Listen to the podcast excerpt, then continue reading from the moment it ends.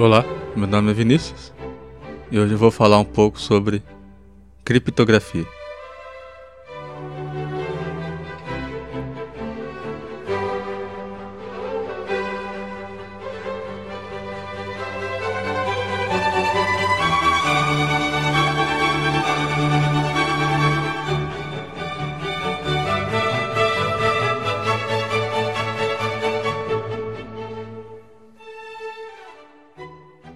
Bom, o episódio de hoje é um complemento ao episódio anterior em que eu falei sobre o problema PNP.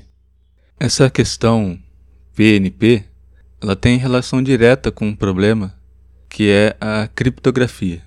Então, por ser uma questão de grande interesse prático, sempre que quando se fala do problema PNP, a gente não pode deixar também de falar sobre essa questão da criptografia, que é extremamente importante, por exemplo, para as transações por meio da internet. Então, primeiramente, eu vou só relembrar alguns conceitos que eu já tratei lá no episódio 15. Bom, a área de complexidade de algoritmos é uma área da computação né, e, e da matemática também, que estuda a eficiência com que os problemas computacionais podem ser resolvidos.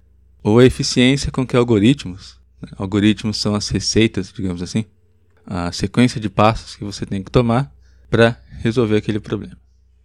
Existem problemas que não podem ser resolvidos algoritmicamente, e ponto final. Por exemplo, a gente tem o problema da parada do Turing. Falei sobre isso no episódio 3. E a gente tem também um problema das equações diofantinas, que eu falei um pouco no episódio 11. Então, esses dois problemas, a gente consegue demonstrar que eles não podem ser resolvidos algoritmicamente. É, isso significa que a gente não consegue resolver esses problemas independente de características físicas de qualquer computador. Então, independe de velocidade, independe também de memória e essas coisas. Agora, quando um problema pode ser resolvido algoritmicamente, a gente quer saber com que eficiência ele pode ser resolvido. É claro que você pode resolver um problema por meio de computador, mas nada adianta se o tempo que a gente tem que esperar para que esse problema seja resolvido é um tempo muito grande. Então, uma maneira de se medir essa dificuldade de resolver o problema é contabilizar o número de passos que um dado algoritmo executa para resolver esse problema considerado, considerando aí o pior cenário possível.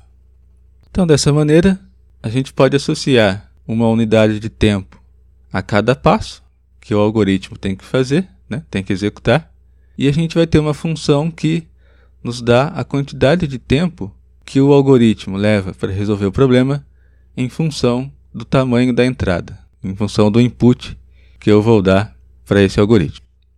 Então, por exemplo, quando essa função é um polinômio, a gente diz que o algoritmo é eficiente, ou dizemos que o problema pode ser resolvido de forma eficiente. Daí você pode ouvir, por exemplo, que um algoritmo tem complexidade quadrática. Então, isso significa que quando você tem uma entrada de tamanho n, por exemplo, o algoritmo executa n ao quadrado passos para resolver um dado problema. Por outro lado, quando essa função ela é exponencial, por exemplo, a gente diz que o algoritmo é ineficiente ou que o problema em questão é intratável. Essa diferença no crescimento dessas funções, a função exponencial cresce muito mais rápido do que uma função polinomial. É o que vai estabelecer se um algoritmo ele é eficiente ou se ele é ineficiente. Nesse sentido, os problemas para os quais existem algoritmos eficientes para resolvê-los são os problemas da classe P. Só que, para inúmeros problemas, a gente não sabe se existe um algoritmo eficiente que os resolva. Embora, uma vez apresentada uma possível solução, a gente pode checar a corretude dessa solução de forma eficiente. Então, esses são os problemas da classe NP. Então, são problemas para os quais a gente ainda não sabe se existe um algoritmo eficiente para resolvê-los. Portanto, existe um grande interesse prático nessa questão PNP, que é a perspectiva de que problemas difíceis de resolver possam ser, no fim das contas, fáceis de resolver. Isso corresponde à tese de que P é igual a NP. E um desses problemas difíceis que se enquadra nessa questão é justamente aquele que envolve a criptografia. Porque a partir da década de 70, os métodos de criptografia começam a ser construídos com base justamente na dificuldade de resolver problemas NP. Né? Um problema em particular vai ser o problema de fatorar um dado número natural. Um método importante de criptografia é aquele que é chamado de chave pública. Foi criada em 1976 por dois pesquisadores, que é o Whitfield Diffie, é um matemático, e o Martin Hellman, que é um engenheiro eletrônico. Então, qual é a ideia do método da chave pública? A ideia é o seguinte: um computador ele gera duas chaves. Então, uma chave vai ser privada e a outra pública. A chave privada ela é mantida no local de geração, né? ou seja, ela não trafega pela rede. Né? Se estiver pensando aí uma comunicação pela internet, por exemplo. Enquanto que a chave pública ela pode ser transmitida tranquilamente para o destinatário. Bom, por que, ela pode ser transmitida pela rede? Porque somente com a chave pública eu não consigo decodificar a mensagem. Então vamos supor que eu quero enviar uma mensagem para você que está aí ouvindo o podcast. Então você vai criar duas chaves, uma chave pública e uma chave privada. A chave pública você vai enviar para mim e a privada você vai manter com você. Então perceba que quando você envia a chave pública para mim, qualquer pessoa pode interceptar essa mensagem e ter conhecimento dessa chave. Ah, o que, que acontece então? Eu vou utilizar essa chave pública que você enviou para mim para codificar a mensagem, para criptografar a mensagem. E envio para você essa mensagem codificada. Agora, qualquer pessoa pode novamente interceptar essa mensagem mas o que acontece? Somente você vai conseguir decodificá-la. Por quê? Porque somente você sabe a chave particular. Somente você tem a chave particular. E somente com a chave particular é que eu consigo fazer a decodificação da mensagem. Então essa é a ideia geral do método da chave pública, que eu já comentei, foi criado em 1976 pelo Whitfield Diffie e pelo Martin Hellman. Então você pode notar que essa metodologia ela tem um, um ponto bastante crítico, né? que é aquele ponto em que eu faço a codificação da mensagem usando a, a chave pública e envio para você essa mensagem. Então uma pessoa pode interceptar essa mensagem codificada e tentar hackear essa mensagem, digamos assim, né? Tentar fazer um processo de decodificação sem ter a posse da chave particular da chave privada.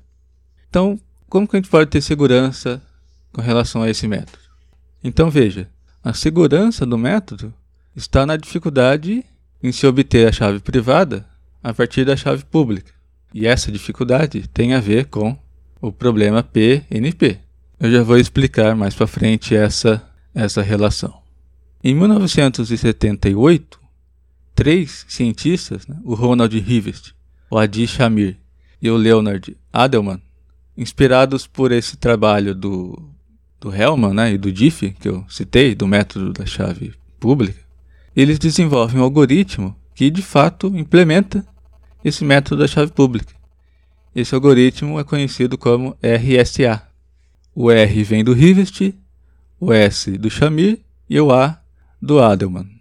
Então, nesse algoritmo RSA, a dificuldade que vai ser inserida ali, que vai dar segurança do método, vem do fato que para você descobrir a chave privada que te permita é, decodificar a mensagem, é necessário realizar a fatoração de um número muito grande.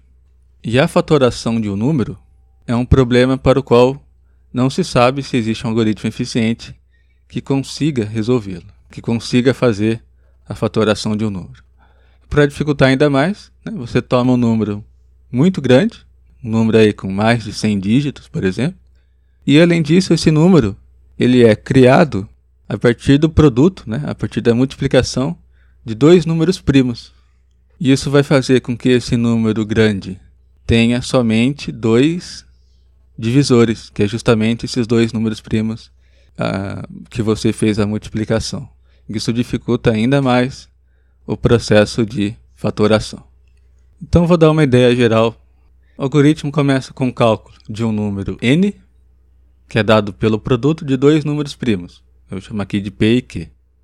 Então, quanto maior for esses números p e q, maior vai ser o número n.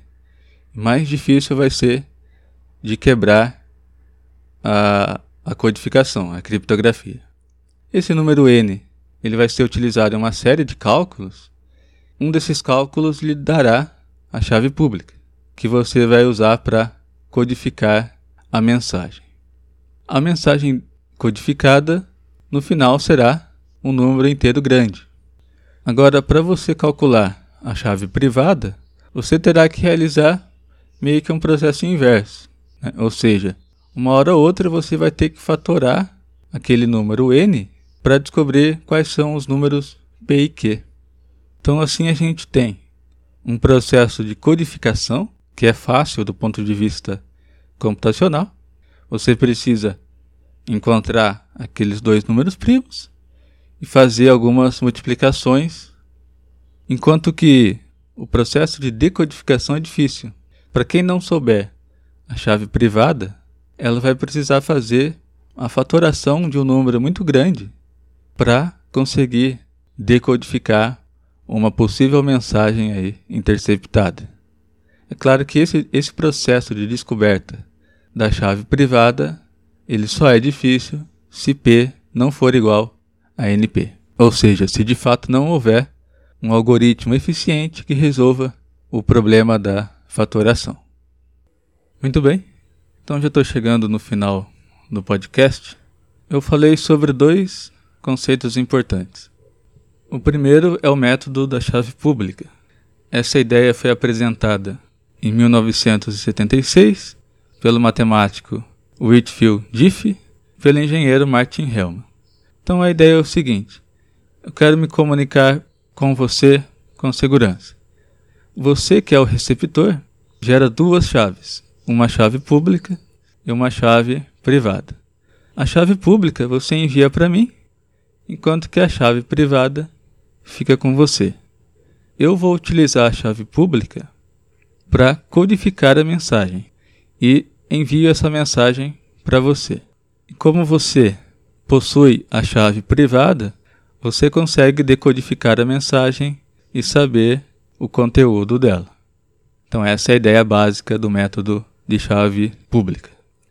Agora, uma possível brecha nesse método é que uma pessoa pode interceptar tanto a chave pública quanto a mensagem codificada. E a partir dessas informações ele pode tentar quebrar a criptografia.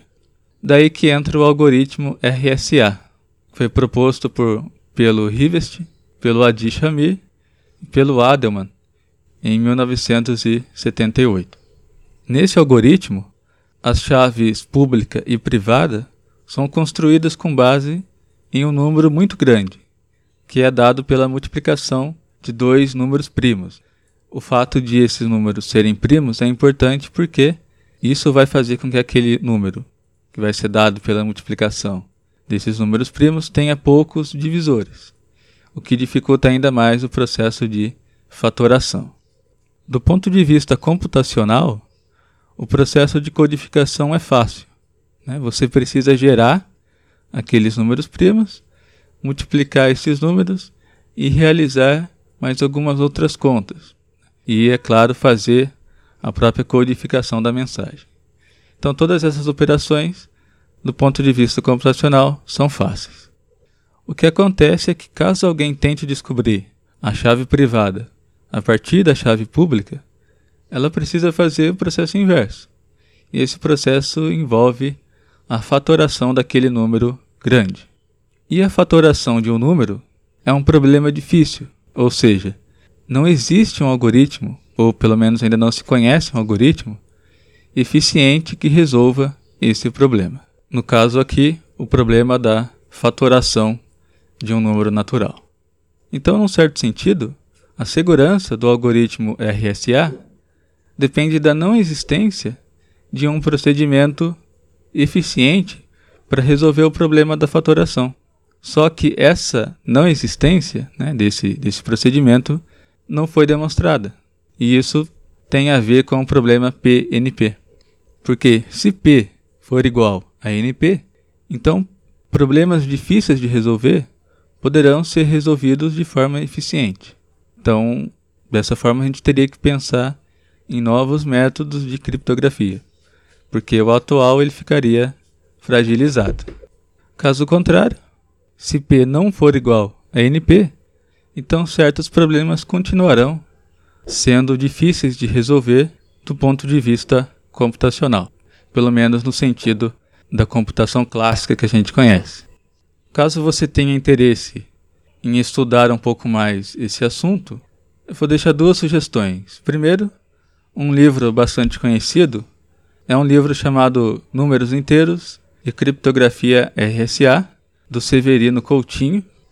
E uma segunda sugestão é uma série de vídeos da Khan Academy que se chama Uma Jornada pela Criptografia. Então, nesses vídeos, tem uma explicação de vários conceitos da teoria de números e também de criptografia. Não são vídeos é, muito técnicos, mas acho que vale a pena também dar uma olhada nesses vídeos. E uma última notícia que tem a ver com o assunto é que aqueles dois criadores do método de chave pública, né, o, o Diffie e o Hellman, foram premiados com um prêmio chamado Prêmio Turing, que é considerado um, uma das premiações mais importantes na área de computação. E eles vão receber esse prêmio agora em junho de 2016. Então é isso, eu vou deixar os links para essa notícia e para aqueles vídeos lá no site, que é númeroimaginário.com.br. Agradeço por você ouvir o podcast e até o próximo episódio.